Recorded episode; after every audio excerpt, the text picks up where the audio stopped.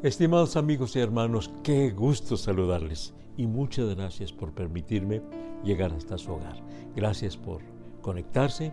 Le invito para que comparta con sus amigos, con sus familiares, conocidos, un botoncito allí y ya comparte con sus conocidos porque estamos hablando de la palabra de Dios y de unos aspectos muy, pero muy importantes nosotros recibimos la salvación y con la salvación el Señor nos dio la regeneración, justificación y santificación, juntamente con el perdón de nuestros pecados, eh, con habernos lavado con su sangre preciosa. Eh, la, la esencia de la salvación es eso, regeneración, justificación y santificación. El día de ayer empezamos a hablar de la santificación y hoy concluimos con la santificación para decirles lo siguiente. Mire, escuche lo que dice la palabra de Dios.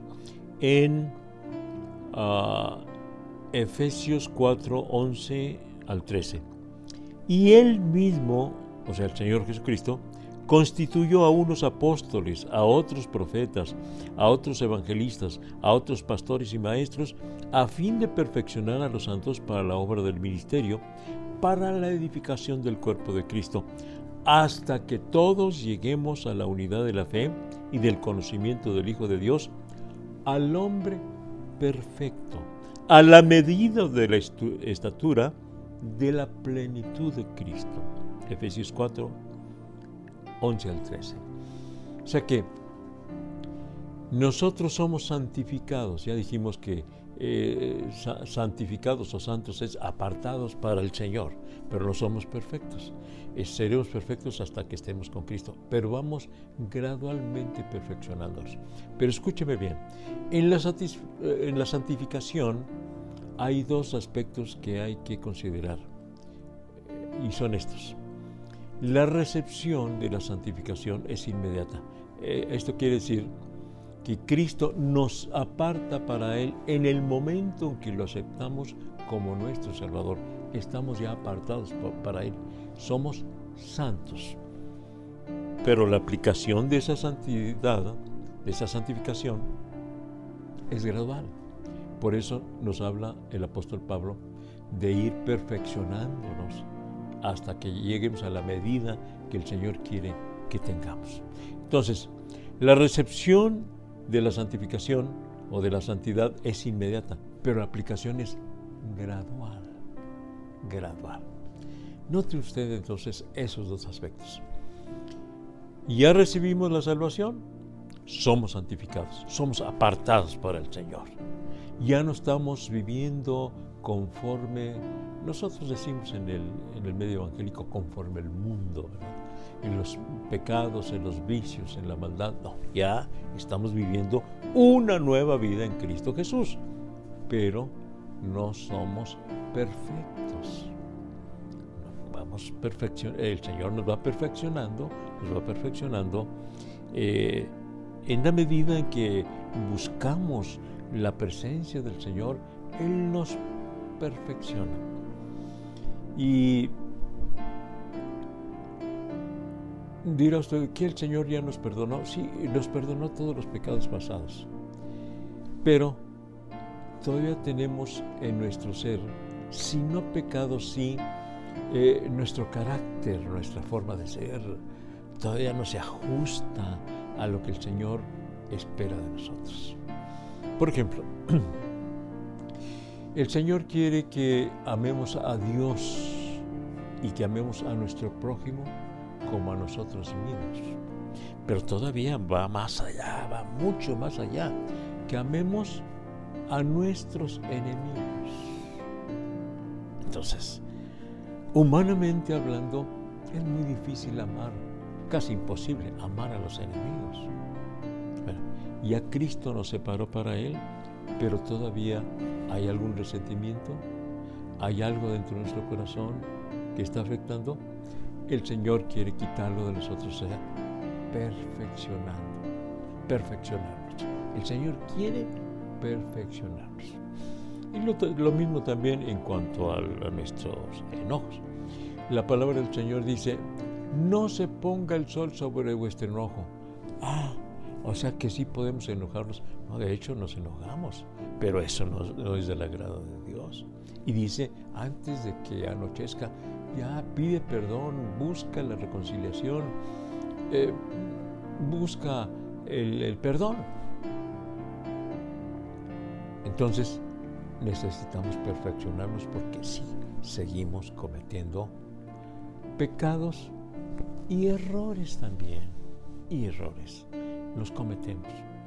Entonces, ya somos apartados para el Señor, pero todavía no perfectos. Se va perfeccionando nuestra vida.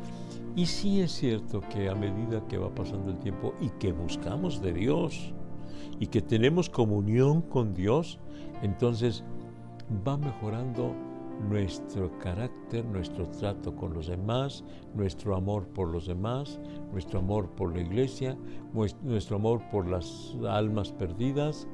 Eh, yo he platicado muchísimas veces respecto de un hermano que vi que eh, le dijo a un indigente, Dios te ama, yo también, y que lo abrazó y le dio un beso en la mejilla. Y yo dije, yo nunca he hecho eso y es muy difícil poderlo hacer, abrazar a una persona que tiene meses sin bañarse, eh, maloliento. Eh, y yo estaba viendo eso y pensé, yo quiero ser como este hermano, pero claro, yo quiero ser como Cristo. Así que todavía no he alcanzado. No sé usted si con mucho gozo, con mucha alegría le dice a una persona, eh, que vive en la calle, un, indigente, un vagabundo, yo te amo, eh, Cristo te ama también, y abrazarlo y, y, plantearle un beso en la mejilla. ¿Lo hace usted? Nos falta perfeccionarnos. Ya somos santos, pero nos falta perfeccionarnos, porque la santidad es, la recepción es inmediata, pero la aplicación es gradual ya somos apartados, pero hay muchas cosas todavía en nuestra vida que hay que cambiar. De manera entonces que vamos a pedirle al Señor que nos ayude para parecernos cada día más a Cristo. Yo dije que me gustaría parecerme a ese hermano, pero más que todo, eh, o sobre todas las cosas, quiero parecerme a Cristo, por supuesto. Qué bueno que ese ejemplo, este hermano me puso un ejemplo que no le he olvidado todavía.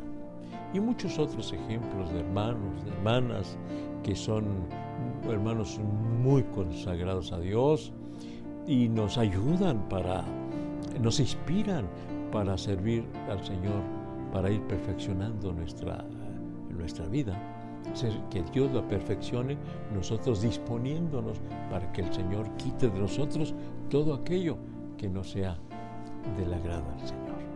Entonces, eh, la palabra del Señor habla de quítese de, vosotros todo enojo, todo resentimiento, hasta la gritería. Habla de gritería, porque no falta quien se enoja y grita. ¿De quién se está usted acordando? De este y de este y de este. Y de cada uno de nosotros de repente nos exaltamos y gritamos. El Señor no quiere que hagamos eso. Entonces, la santidad es ejercida. Ahí va gradualmente, perfeccionándonos por medio del Señor Jesucristo y del Espíritu Santo que mora en nosotros. El Espíritu Santo es el santificador. Acuérdense, nos dice Meyer Perman en su teología bíblica y sistemática, es la teología más sencilla, pero muy especial. Nos dice lo fundamental y a mí me gusta mucho.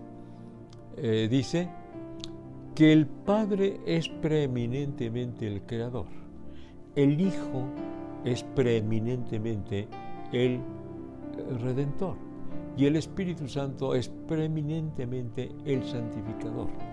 Pero en la creación El Padre crea, pero el Hijo y el Espíritu Santo participan en esa labor. En la salvación, el Hijo es el que dio su vida por nosotros, pero el Padre y el Espíritu Santo participan en esa labor. El Espíritu Santo es el santificador, pero el Padre y el Hijo participan también en eso. Así que dejemos que el Espíritu Santo sea el que nos ayude para cada día ser como Cristo quiere que seamos. Oremos a Dios para que nos auxilie y podamos lograr ese, ese propósito, esa meta de parecernos cada día más al Señor Jesucristo en santidad. Padre Santo, vengo ante tu presencia rogándote por mí mismo y por cada uno de mis amados hermanos, cada uno de mis estimados oyentes, que Señor podamos santificarnos, que tú nos quites todos aquellos eh, aspectos, todas aquellas eh, inclinaciones malas que no son de tu agrado, Señor, que tú seas el que nos moldees como el como el barro es moldeado, Señor, en las manos del alfarero, que tú, Señor, como nuestro alfarero divino, vengas a moldearnos y hacernos como tú quieres que seamos. En tus manos gloriosas nos depositamos. Gracias, Señor.